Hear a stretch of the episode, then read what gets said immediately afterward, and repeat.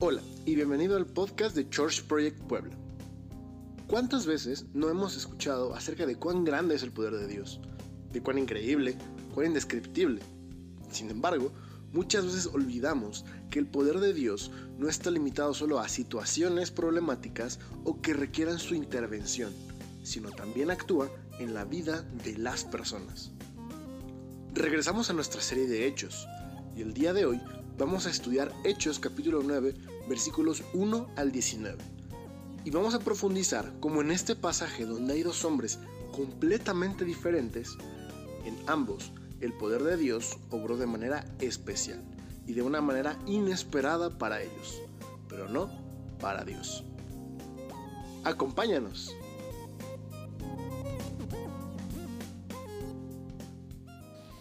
Vamos a Hechos capítulo 9, versículo 1 hasta el versículo 19. Ok, la semana antepasada les hablé del pavo, la semana pasada fue del puerco, y pues ya hoy ya saben de qué les voy a hablar, ¿no? De la rosca. ¿Quién compró rosca de 700 pesos? Es lo que buscan el texto, hermano, porque los veo medio aguitados. 9. Hechos 9. Pues feliz año, feliz Navidad. Eh, gracias por estar aquí. Sé que pudieran estar en cualquier otro contexto, pero alabo al Señor porque podemos tener la oportunidad de hablar su palabra, de abrir su palabra y de aprender. Continuamos con el libro de Hechos. Vamos a ir todo lo que falta del año con Hechos. Así que tenemos todavía 52 semanas para estudiar cerca de unos 20 capítulos más o menos aproximadamente, bueno, cerca de 19, 18 capítulos. Vamos a orar. Amado Padre, te doy gracias, Señor, porque el que se encontró con nosotros, Señor, fuiste tú. Padre, tu palabra dice que ninguno de nosotros te buscó. Tú fuiste el que nos amó primero. Y tú sigues haciéndolo hoy. Padre, tú no buscas a personas especiales, extraordinarias. Tú buscas a pecadores, Señor a gente maldita, a gente mala, a gente perseguidora, a gente delincuente. Padre, tú buscas a esos. Padre, tu palabra dice también que de lo vil y de lo menospreciado tú escogiste para avergonzar a los sabios. Padre, llévanos a la humildad y quebranta nuestro orgullo de creernos algo más que otros. Y pon en nosotros esa hambre por tu palabra, Señor. Y también danos la confianza para acercarnos a ti como el Padre bueno y misericordioso que eres que nos buscaste a nosotros siendo malos, Señor. Gracias por alcanzarnos, Padre. Y si alguien hay en esta mañana que está de visita, Padre, y viene con este deseo en su corazón de conocer a un Dios tierno, Padre, ese eres tú. Revélate a ellos como te le revelaste a Pablo, Señor. Revélate a los que estén duros de corazón con la ternura de tu amor en esta mañana. En el nombre de Jesús. Amén. Muy bien, Hechos capítulo 9. Esta trama algunos le han puesto títulos como de sicario a siervo, otros le han puesto como de terrorista evangelista, otros le han puesto el título de, eh, de perseguidor a predicador. Hay muchos nombres que se le dan a este capítulo, porque es, considero, la historia más impactante de una conversión en la Biblia. Es el testimonio de uno de los apóstoles, el treceavo, como él dice en Corinto, se le apareció como un abortivo, pero no tenemos que olvidar nosotros la característica que Pablo tenía. Así que vamos a leer capítulo 9 y te quiero poner en contexto. Acaban de matar a Esteban en el capítulo 8. El que autorizó la muerte fue Pablo, en ese momento Saulo de Tarso. No veas esta narración como el apóstol Pablo. Ve esta narración como Saulo, el sanguinario, violento, maldito, aquel que tenía más enojo que si te llega a encontrar a ti en la calle te mata.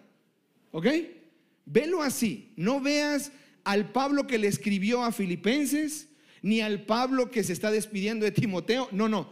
Ve al Saulo violento. ¿Ok? Vamos a leer capítulo 9. Saulo respirando todavía amenaza y muerte contra los discípulos del Señor, fue al sumo sacerdote y le pidió cartas para las sinagogas de Damasco, para que si encontraba algunos que pertenecieran al camino, tanto hombres como mujeres, los pudiera llevar atados a Jerusalén. Y mientras viajaba, al acercarse a Damasco, de repente le resplandeció a su alrededor una luz del cielo. Al caer a tierra, oyó una voz que le decía, Saulo, Saulo, ¿por qué me persigues? ¿Quién eres, Señor? preguntó Saulo. El Señor respondió, yo soy Jesús a quien tú persigues. Levántate, entra en la ciudad y se te dirá lo que debes hacer. Los hombres que iban con él se detuvieron atónitos oyendo la voz, pero sin ver a nadie, Saulo se levantó del suelo y aunque sus ojos estaban abiertos, no veía nada. Y llevándolo por la mano, lo trajeron a Damasco. Estuvo tres días sin ver y no comió ni bebió. Versículo 10. Había en Damasco cierto discípulo llamado Ananías. Y el Señor le dijo en una visión, nota lo similar. Dios se aparece en una visión a Pablo. Dios se aparece en una visión a Ananías. Pero la respuesta de Ananías es diferente. ¿Qué respondió Ananías? Aquí estoy, Señor. Contestó, versículo 11. El Señor le dijo, levántate y ve a la calle que se llama derecha y pregunta en la casa de Judas por un hombre de Tarso llamado Saulo porque él está orando y ha visto en una visión a un hombre llamado Ananías, que entra y pone las manos sobre él para que recobre la vista. Pero, chécate el pero, Ananías responde, Señor, he oído de mucho, de muchos acerca de este hombre. Cuánto mal ha hecho a tus santos en Jerusalén.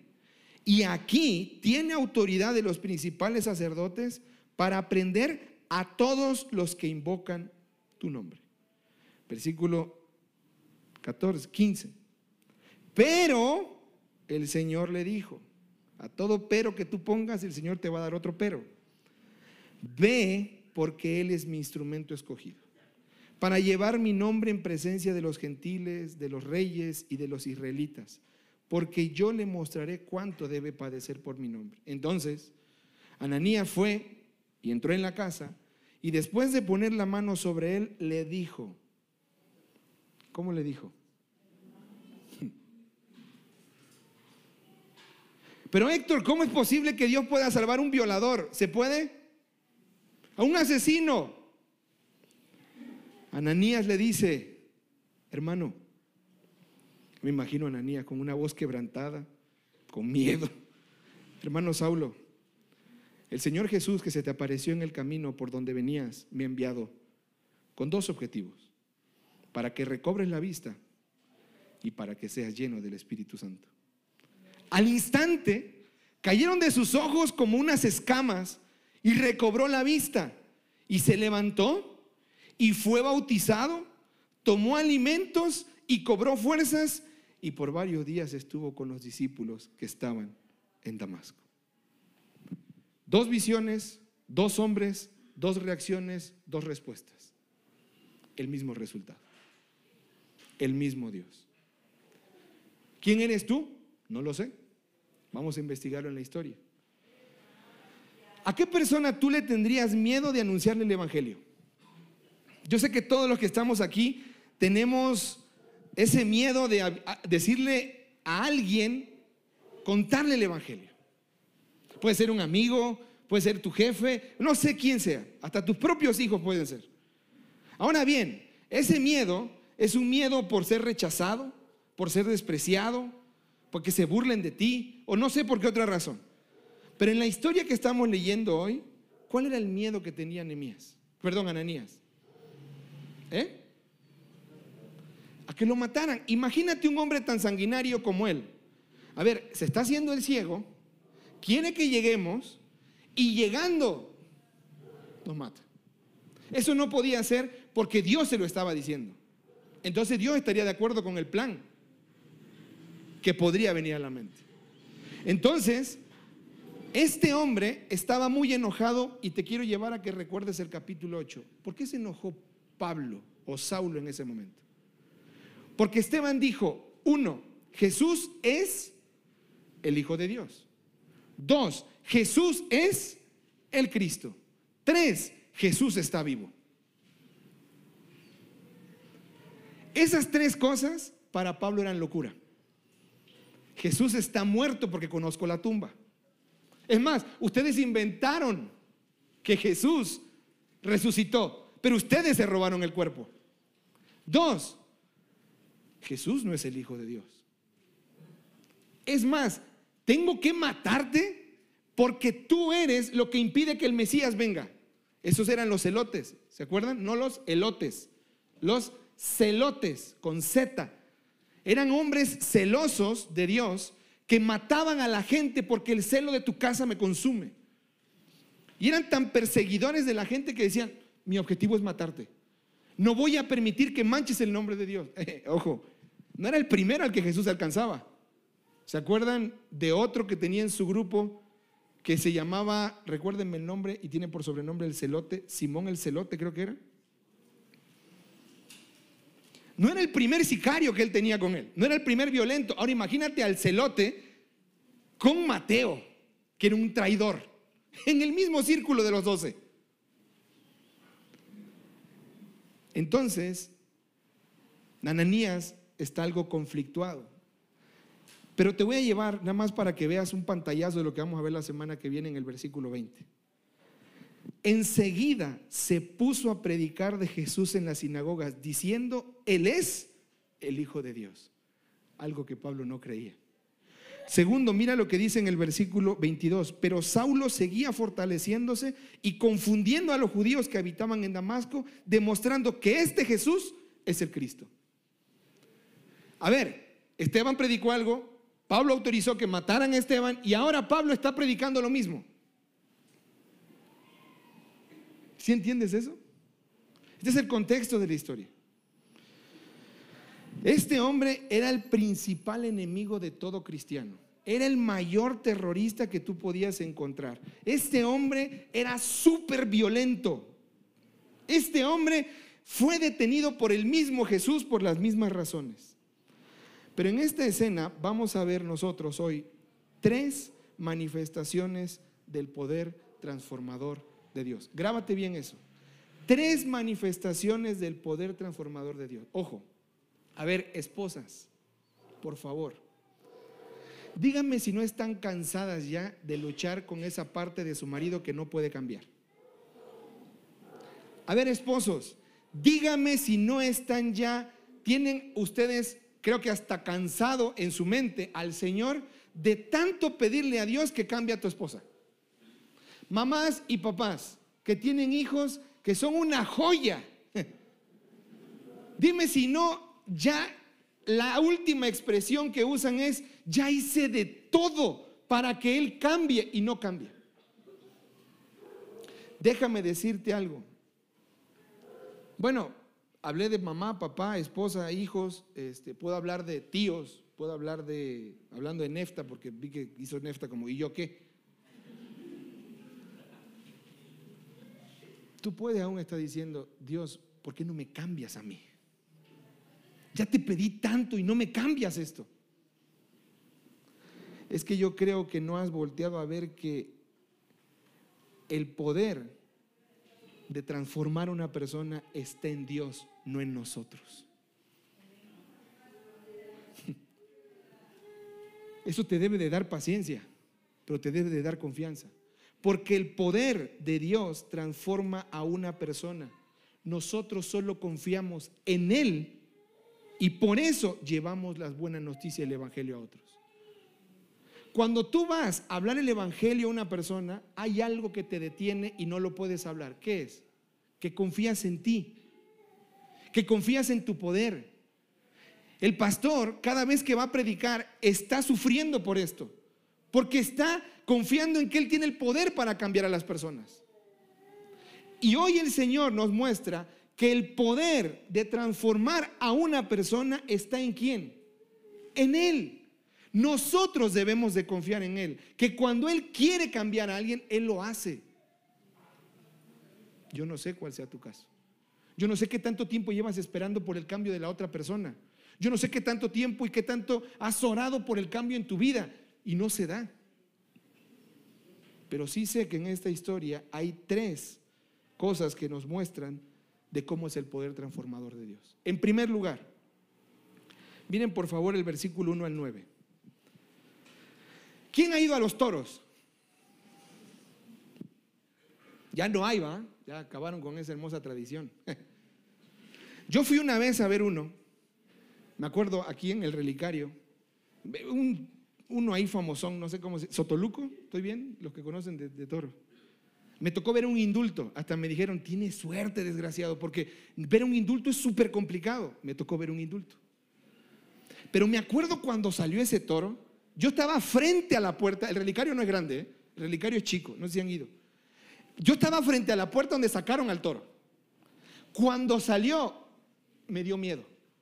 Aparte yo estaba, como a mí me invitó uno de los Reyes Huerta, yo estaba atrás de los Reyes Huerta. Y entonces el toro se viene hacia ellos y hace el espectáculo ahí. Yo tenía ganas de chillar cuando vi que el toro salió. Es un monstruo el animal ese. Mufa, que sale con toda la fuerza y no sé si por eso prohibieron, porque llegan unos que se llaman rejoneadores, ¿es así? Con un palo que tiene una punta y le bajan la ira al toro. Lo acorralan con unos caballos que tienen como unas lonas y le meten unos palos acá atrás, lo punzan y con eso es la forma en la que le bajan el enojo al toro. Bueno, Pablo era un toro saliendo de la muerte de Esteban. Venía con toda la ira que te puedes imaginar. Mufaba venganza, amenazas. De Jerusalén a Damasco eran cinco días. Ya gente al ver la muerte de Esteban había huido a Damasco.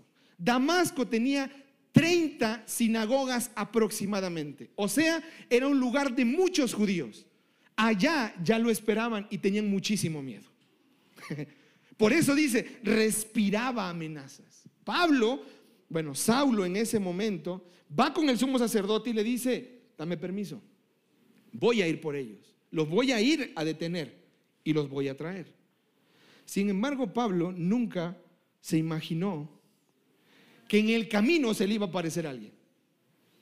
A ver, hoy en la mañana tuve un tiempo con los chicos, los adolescentes, y yo les decía, ¿cuál es lo más impactante de esta historia? Que Dios habla con un maldito, sanguinario, violento, y se le aparece. Ojo, se le aparece en una visión, pero nunca lo ve, solamente lo escucha. ¿Y qué es lo que le dice? Saulo, ¿por qué me? Por un momento yo quiero que tú te pongas a pensar como, como Saulo, que era un hombre muy consagrado. Ojo, era judío, fariseo de fariseos, creado a los pies de Gamaliel, hablando de la, instrucción. Toda la carta está en Filipenses de lo que él era, sus credenciales, pero era un hombre consagrado. Si tú te lo hubieras encontrado en la calle y le hubieras preguntado sus razones por las cuales él perseguía a los cristianos, él te hubiera dicho lo siguiente. Jesús de Nazaret está muerto. ¿Esperas que yo crea en un don nadie crucificado como el Mesías prometido? Ojo, yo en mi ley en Deuteronomio capítulo 21, 23 dice que todo el que es colgado en un madero es maldito y mi Mesías no puede ser maldito. Aparte, tomaría yo y Dios a un falso profeta maldito y lo haría el Mesías? No. Sus seguidores están predicando que Jesús está vivo, que hace milagros y por medio de ellos dicen que Él se manifiesta. Pero ese poder viene del mismo diablo y no de Dios. Ellos son una secta peligrosa y yo tengo propuesto algo y es matarlos, eliminarlos antes de que destruya nuestra fe histórica de judíos. Hasta te hubieras unido a Él. Amigos, familia, solo Dios podía detener a este hombre. Nadie más. ¿Cómo lo hizo? En una luz que lo rodeó. Alguien le habla, le da órdenes.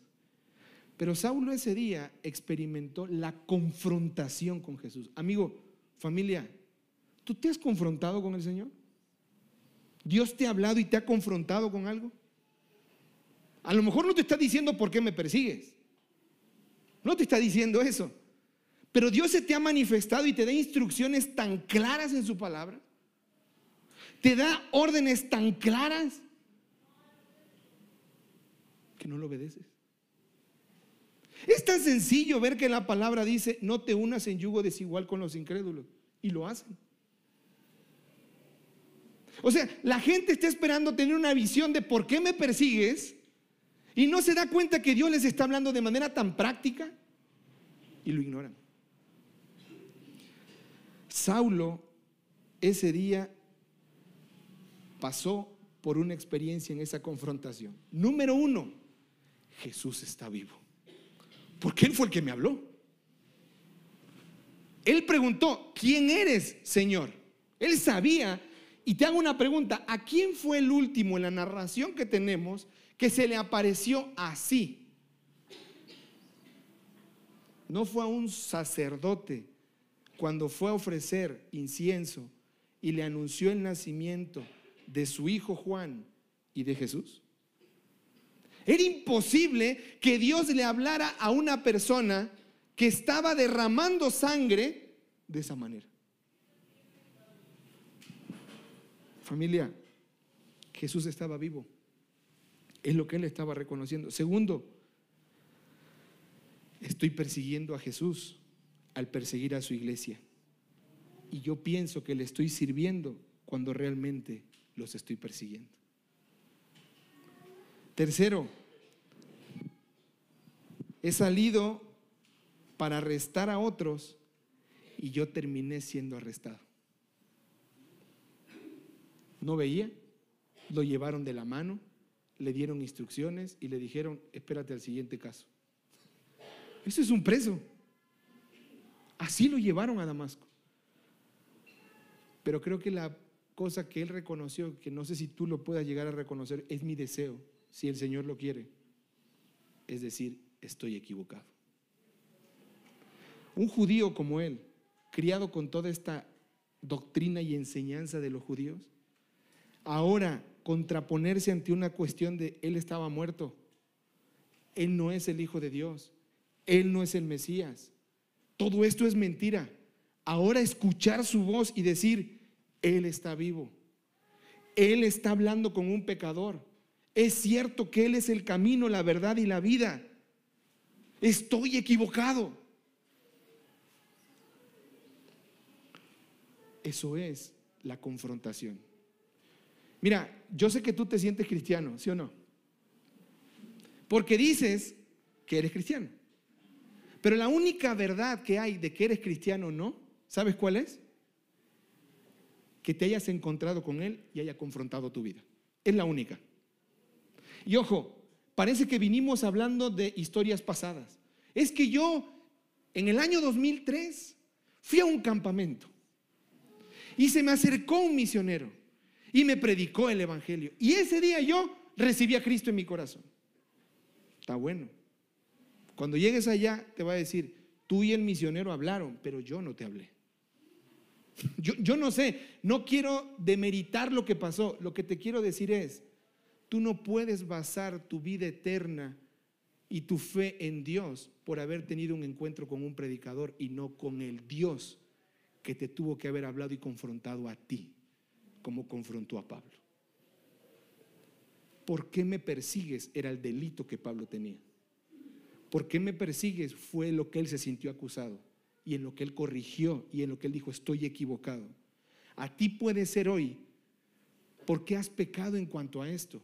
¿Por qué llevas tiempo huyéndome? ¿Por qué llevas tiempo rehusándote a doblegarte? ¿Por qué no me consagras aquello que tanto amas? Yo no sé, pero Dios, si tú te has encontrado con Él, Él te tuvo que haber confrontado. Yo no sé si ya pasó en tu vida, pero con Pablo sí pasó. Por eso él estaba totalmente impactado, a tal grado que no comió ni bebió cuántos días.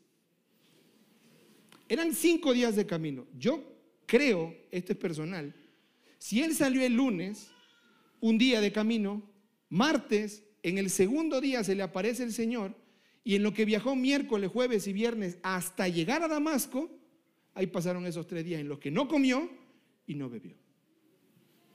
¿Cómo salió Pablo? enojado, lleno de venganza. ¿Cómo terminó Pablo? Triste, sin fuerzas, sin ganas de comer y sin ganas de beber. Esto me da un dato que cuando tú te encuentras con el Señor, al final no es un momento de solamente de gozo, de que, ay, me encontré con el Señor. Mucha gente terminó entristecida, sin saber qué hacer. Es más, no se le dio una solución a su problema. Parece que el problema se agravó más. ¿No ha sido orar así? Que llegas y le llevas el problema a Dios y en lugar de salir con paz, con gozo y bien feliz, sano, sales igual que Pablo, ciego, triste y sin hambre. Esos son los ayunos que Dios nos hace hacer. No los ayunos que nosotros nos provocamos. Pero se dan en donde? En los encuentros con Dios. ¿Ya tuviste tú un encuentro con Él? Ojo, no soy de los que predican que hoy vamos a hacer un encuentro y que... No, no, no. Esto pasa en que tú solo te busques a Dios y te des cuenta que tú no lo puedes encontrar y que le estás hable y hable y hable y hable y él no contesta hasta que él quiere y le place, te habla y es en ese momento cuando te habló, cuando no tuviste la respuesta que tú querías y te entristeciste y te vas de su presencia, parece que más confundido. Pero aquí viene la segunda parte. No solamente Dios confronta, su poder transformador confronta, sino la segunda cosa, su poder transformador capacita a sus hijos. Y aquí vamos a ir con los creyentes como tú y yo. Mira por favor el versículo 10. ¿De quién habla ahí? Había un hombre que se llamaba ¿cómo? Ok. ¿Y este hombre qué era? Era un un hijo de vecina. ¿Qué era? Y si discípulo, quiere decir que creía en el Señor. A ver, voy a pedir por favor que me levante la mano. ¿Quién de aquí es un discípulo de Jesús? Levánteme su mano, por favor. Hasta se me fue chueco el trago. A ver, levánteme su mano. ¿Quién de aquí es un discípulo de Jesús? Pero alto o no se pusieron desodorante. Entonces todos los que levantaron la mano se pueden reflejar en Ananías. Dios le habla a través, bueno, Jesús le habla y ¿qué responde Ananías? ¿Eh? Ananías, hay que salir a repartir juguetes. Se le fue chueco también, ¿va? Ananías, hay que ir a hacer limpieza a la iglesia. Ananías, hay que servir en un ministerio. Ananías, deja de calentar la silla. Ananías, ¿cuál es la respuesta que Ananías da? Ojo, le dio una instrucción completa también. Levántate, ve a esa calle, entra a esa casa, pregunta por este hombre y después ¿qué tienes que hacer? Sanarlo. ¿Qué dice en el versículo 11? Perdón, en el versículo, sí, 11. Él está orando. Y ha visto una visión a un hombre que se llama Ananías, o sea, tú, que entra y ¿qué hace? Le llevó una rosca para romper el hielo. Eh, lo llevó de paseo a tal lugar. No. Pone las manos sobre él para que qué? Recuperar la vista era un problema, él había quedado ciego y ahora él quería recuperar la vista. Le dio santo y seña de lo que tenía que hacer. ¿Y qué hizo Ananías? Sí, señor, ahí voy. ¿No? ¿Qué presentó? ¿Tú crees que Dios no conoce tus miedos de por qué no quieres hacer las cosas que tienes que hacer en la iglesia? Pero tú estás escuchando más la voz de tu miedo que la voz del que te está capacitando para hacerlo. Porque si hay que liderar un ministerio, no es tu poder.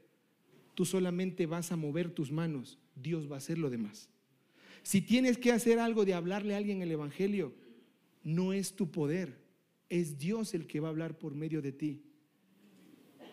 ¿Sabes cuántos Pablos o Saulos tenemos que están orando? Para que tú como Ananías vaya y les ayude? Hoy hablé con una hermana en la mañana, no voy a decir su nombre. A mí me impactó tanto lo que me dijo. En un tiempo ahí sencillo de, como están los hijos de los que están en las clases, decidí meterlos ahí y orar con ellos y enseñarles a leer la Biblia. Y esta historia de Saulo, yo lo que le dije fue, la aplicación que yo encuentro es que Dios habla con pecadores. Eso es.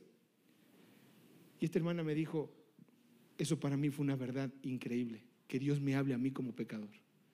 Y esta hermana no es la única, yo sé que todos los que estamos aquí creemos que Dios no nos puede hablar. ¿O sí? Yo te diría que te habló Dios hoy en la mañana.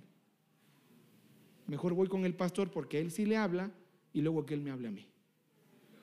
Dios está buscando a Ananías como tú para ir por Saulos a llevarle la palabra. Ahora, es el poder de Dios el que capacita. Ananías pone su miedo. Hermano, no tengas temor de hablar con Dios y decirle, mira Padre, yo sé cuál es tu orden. Yo sé que tú quieres que yo haga esto en la iglesia, pero me siento con mucho miedo. Me quieren poner a que yo esté ahí como tonto repartiendo Biblias y diciéndole a la gente bienvenido. Yo no soy de esos. Me engento, me pudre la gente, Señor. Ahora, ni en mi casa lavo baños y me quieren mandar a que yo lave un baño. No puedo, Señor. Yo no soporto a los niños. ¿Cómo le voy a dar clases a un niño? Yo ya me preguntaría si eres hijo de Dios. Porque nada te gusta. El punto es que Ananías dio una, dio una válida razón. ¿Sabes cuál fue? ¿Eh? Voy con quien quieras, pero este, este me va a matar. A eso viene. Y es a todos los que invocan tu nombre. Y el Señor le dice, ve, porque Él me es un qué? Instrumento escogido para llevar mi nombre en presencia de quién. Este es un resumen de la vida de Pablo. Hasta aquí solamente aparecen en el terreno del Evangelio puro judío. De hecho, adelante va a hablar de Pablo, de, Pedro, y luego da un cambio en cómo los gentiles empiezan a escuchar el Evangelio. Pero él le dice, yo le voy a mostrar cuánto debe padecer por ese nombre del que él está persiguiendo. Familia, en esta escena nos encontramos con este Ananías, un hombre que sabes qué significa su nombre. Te va a gustar. A ver si no le ponen así al niño. Por lo menos al de la rosca. El nombre Ananías significa el Señor es misericordioso. Qué curioso que es Dios, ¿no? Dios le manda a un hombre que se llama Ananías para que recuerde Saulo, tú estás recibiendo mi misericordia. No te la mereces, pero yo soy misericordioso. Y esto nos lleva a poner a nosotros nuestros ojos en que la salvación se origina en Dios y no en nosotros. Por lo tanto, es Dios quien toma la iniciativa en salvar y es más, ocupa todo su tiempo, ocupa todas sus fuerzas para que esto se cumpla. Pero tenemos que entender algo, familia. Somos nosotros los hombres, por la misericordia de Dios, que somos usados para salvar a otros hombres. No es nuestro poder. Muchos no creemos que Dios nos puede usar. Dudamos que Él puede hacer una de sus obras usándonos a nosotros. Pensamos en el ejemplo de Nehemías con Saulo y decimos, no, pero eso es para los pastores, eso es para los líderes. Pero hay algunas lecciones importantes que quiero que tú veas en la vida de Nehemías. Número uno, Dios utiliza lo ordinario para hacer cosas extraordinarias. Tú eres una persona ordinaria, yo también. No creas que a mí se me facilita llegar a la Biblia y encontrar un mensaje en un minuto. Pregúntale a mi esposa cuánto tiempo paso leyendo, cuánto tiempo paso estudiando, cuánto tiempo. Y sabes qué? No siento que Dios me hable después de mucho tiempo leyendo. Porque es cuando Él quiere. Pero deja de pensar que eres una persona ordinaria. que no puedes hacer eso. Y ve que las obras de Dios son extraordinarias y quiere usar a gente ordinaria como tú y como yo. Pero no solamente eso, sino que Dios revela su voluntad no para que nos dé miedo, sino para que nos dé confianza al acercarnos a Él.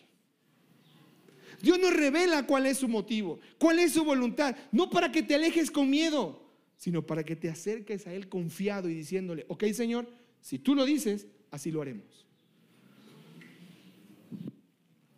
Y en tercer lugar, para terminar, el poder de Dios transformador no solamente confronta, no solamente capacita a sus siervos, sino que en tercer lugar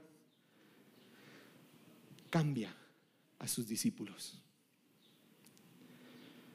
Hay gente que yo veo en este lugar y la verdad que me llena el corazón de mucho gozo verles, pero a la vez me llena el corazón de tristeza de ver que parece que los problemas son cada vez mayores y mayores y mayores.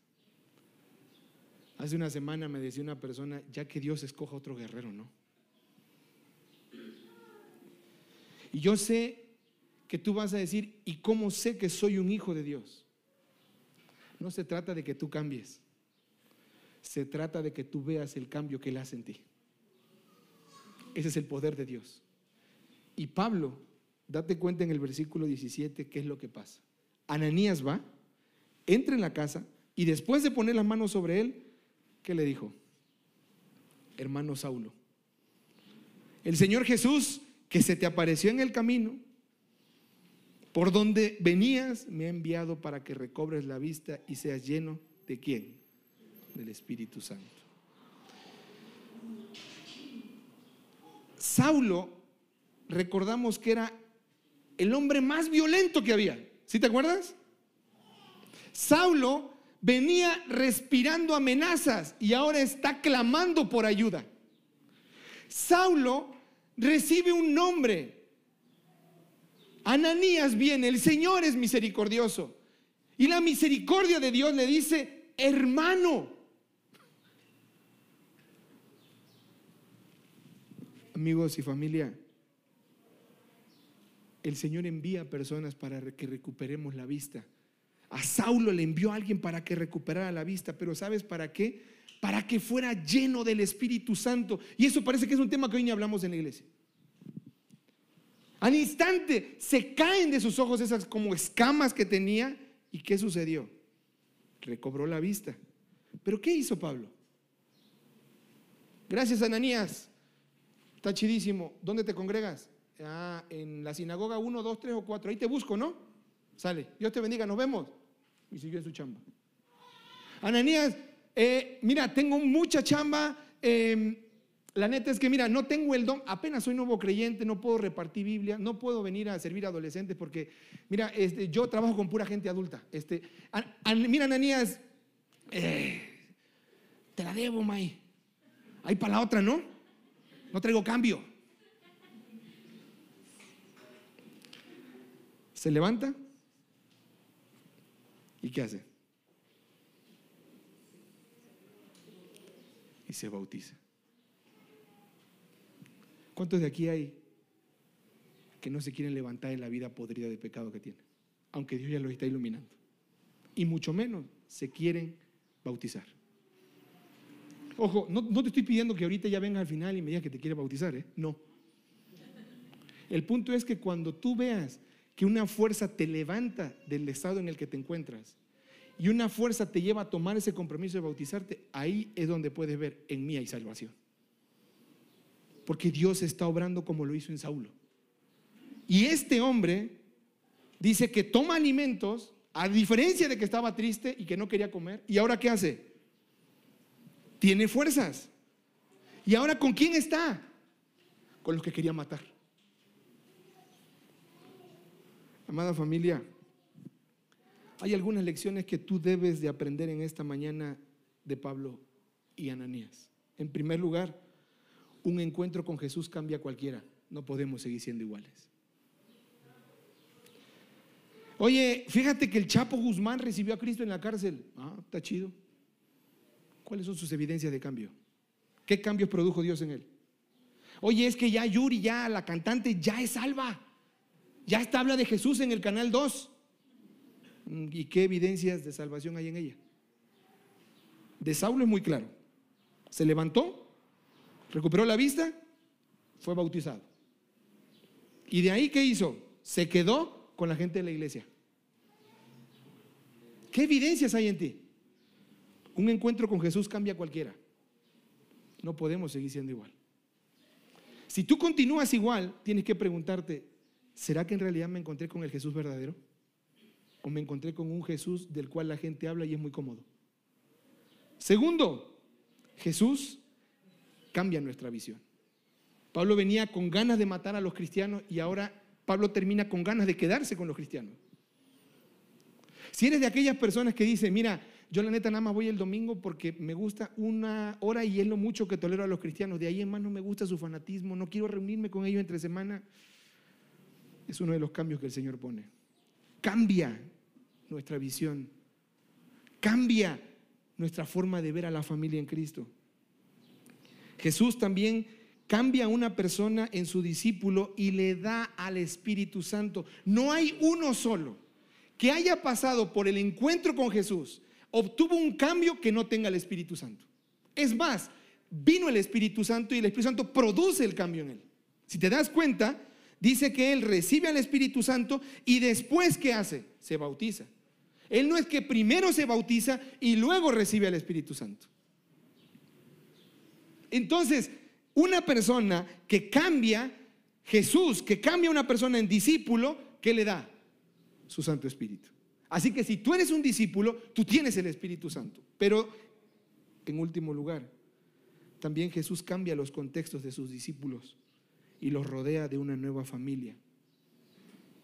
Te hago la pregunta a ti, ¿tú te atreverías a llamarme hermano a mí? Sí, porque pues eres el pastor. Aparte estás guapo, entonces que digan que eres mi hermano. Pero no a todos le puedo decir que son mis hermanos. Amada familia, somos familia si somos discípulos de Cristo. Somos familia si somos hijos de Dios. Somos hermanos si somos hijos de Dios. Conclusión. Podemos concluir que es el poder de Dios el que transforma a una persona, no nosotros. Y nosotros vamos a confiar en Dios para llevar esas buenas noticias a la gente que no lo conoce. ¿Puedes tomar tú ese desafío para este año? Si fuera una de las 12 uvas, espero que no se te caigan. Que se te caiga la de bajar de peso, pero esta no. Podemos nosotros concluir en que el poder de Dios es el que transforma a una persona.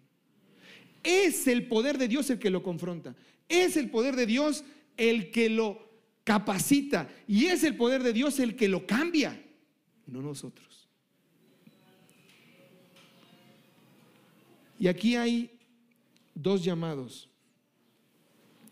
Hay un llamado para ti y para mí, un llamado a la salvación. Como Pablo, no era un hijo de Dios hablando de como nosotros hoy esperaríamos ver, era un ser violento, pero era un hombre temeroso de él, era un hombre que lo estaba buscando. ¿Sí? A ese amigo católico que tú ves que va todos los domingos a misa, pero que él cree en Jesús y que él sabe que Jesús limpió, cargó y le eliminó todos sus pecados. El hecho de que él crea en santos no quiere decir que él no sea tu hermano. Porque él cree en Jesús. Pero en qué Jesús. Porque nosotros hemos aprendido a creer en un Jesús que está sometido al poder de su mamá. Ese es el Jesús que enseñan, que hace lo que la mamá le dice. Nosotros creemos en un Jesús que se acomoda a nuestras necesidades. Te voy a dar lo que me sobra de tiempo, Jesús. O sea, no voy a hacer lo que tú me estás pidiendo, pero algo voy a hacer. Creemos en un Jesús que tolera nuestra vida de pecado. ¿Es así? ¿Crees en ese Jesús? Ese Jesús nos salva. Ese Jesús condena. El Jesús que salva es el Jesús que se aparece a ti como rey como Señor y que te hace ver tu miseria y te hace ver tu error, pero te recuerda que Dios es misericordioso. Ese es el primer llamado. O a lo mejor tenemos el segundo llamado a ti. Que yo creo que lejos de decir Dios, ¿por qué me persigues? Parece que si Él se apareciera hoy en el siglo XXI, le diría a los creyentes, ¿por qué me huyen? ¿Por qué no quieren servirme? ¿Por qué no quieren pasar tiempo conmigo? ¿Por qué no quieren entregarme su vida? ¿Por qué no quieren confiar en mí? ¿Por qué no quieren depender de mí? Si tú tuvieras hoy un encuentro con el Señor como creyente, ¿cuál sería la pregunta que Él te haría? ¿Estás siendo celoso y, y, predicando el Evangelio y hasta el punto de eliminar a personas? ¿O estás huyendo de toda responsabilidad que tiene que ver con la iglesia? Hay un llamado a salvación y hay un llamado a servicio. Si eres un discípulo, tienes el Espíritu Santo. Si tienes el Espíritu Santo, Él te va a motivar a bautizarte. Y si te está motivando a bautizarte, Él te va a motivar a estar con tu familia en Cristo. Y si te motiva a estar con tu familia en Cristo, Él te va a motivar a servirle a tu familia en Cristo. Ese es Ananías, el que nos recuerda que el Señor es misericordioso. A todos los que han servido este año en iglesia, les doy gracias porque me han recordado que el Señor es misericordioso. Porque si fuera por mí solo, yo no podría trabajar solo con esta iglesia. Pero ustedes me han recordado a eso. Y si tú estás ahí sentado y quieres servir, barrer un piso es servirle a Dios. Y recordar que Dios es misericordioso y te usa barriendo un piso. ¿A qué te está llamando Dios? ¿A salvación?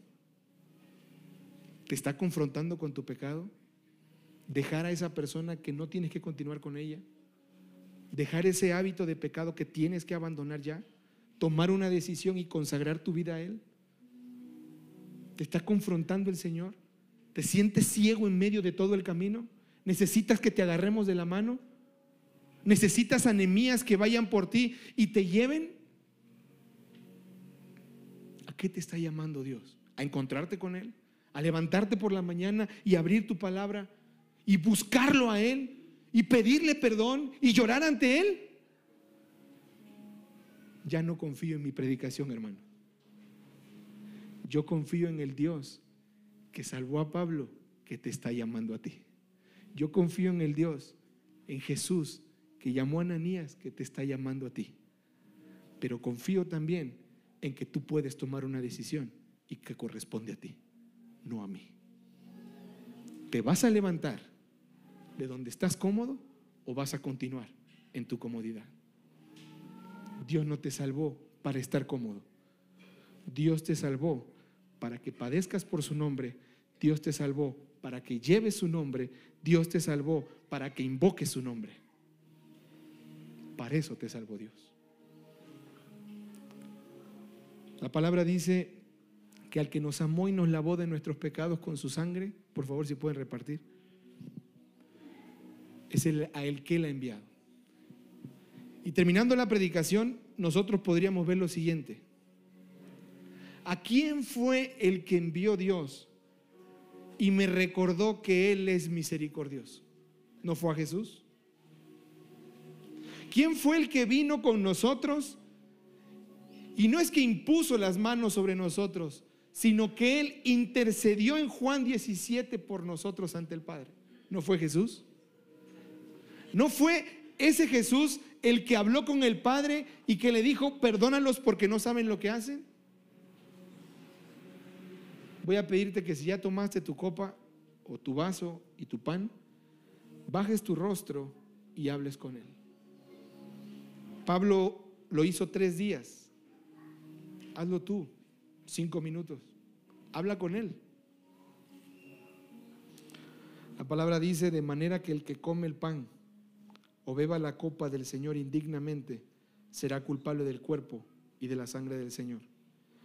Y la Biblia no dice que no participes. La Biblia dice, por tanto, examínese cada uno a sí mismo y entonces coma del pan y beba de la copa. Héctor, ¿en qué me tengo que examinar hoy? Si creo en el Cristo de la Biblia o creo en el Jesús que el mundo predica. ¿En qué me tengo que examinar hoy?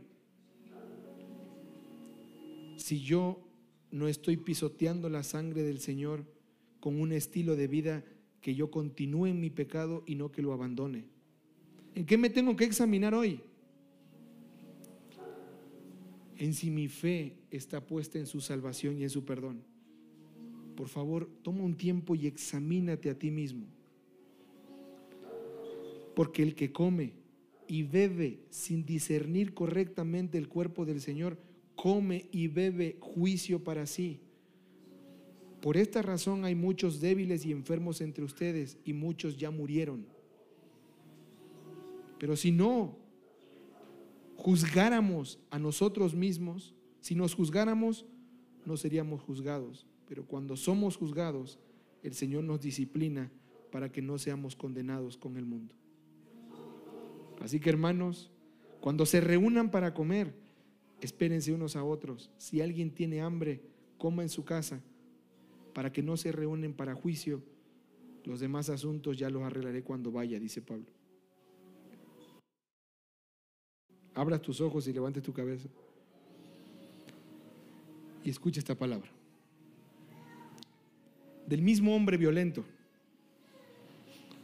ahora un anciano tierno diciendo lo siguiente palabra fiel y digna de ser aceptada por todos. Cristo Jesús vino al mundo para salvar a los pecadores, entre los cuales yo soy el primero. Sin embargo, por esto hallé misericordia, para que en mí, como el primero, Jesucristo demostrara toda su paciencia, como un ejemplo de los que habrían de creer en Él para vida eterna. Por tanto, al Rey eterno, inmortal, invisible, al único Dios, a Él sea honor y gloria por los siglos de los siglos. Amén. Recordamos su cuerpo, que por nosotros es partido y fue partido en la cruz. Puedes comer.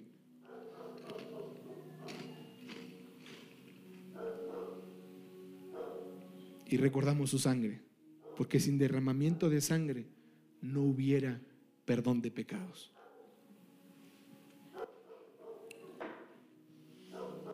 Pero nos levantamos y le damos gloria a Él, porque es el Rey eterno, el inmortal, el invisible, el único Dios. A Él le damos honor y gloria por los siglos de los siglos. Amén.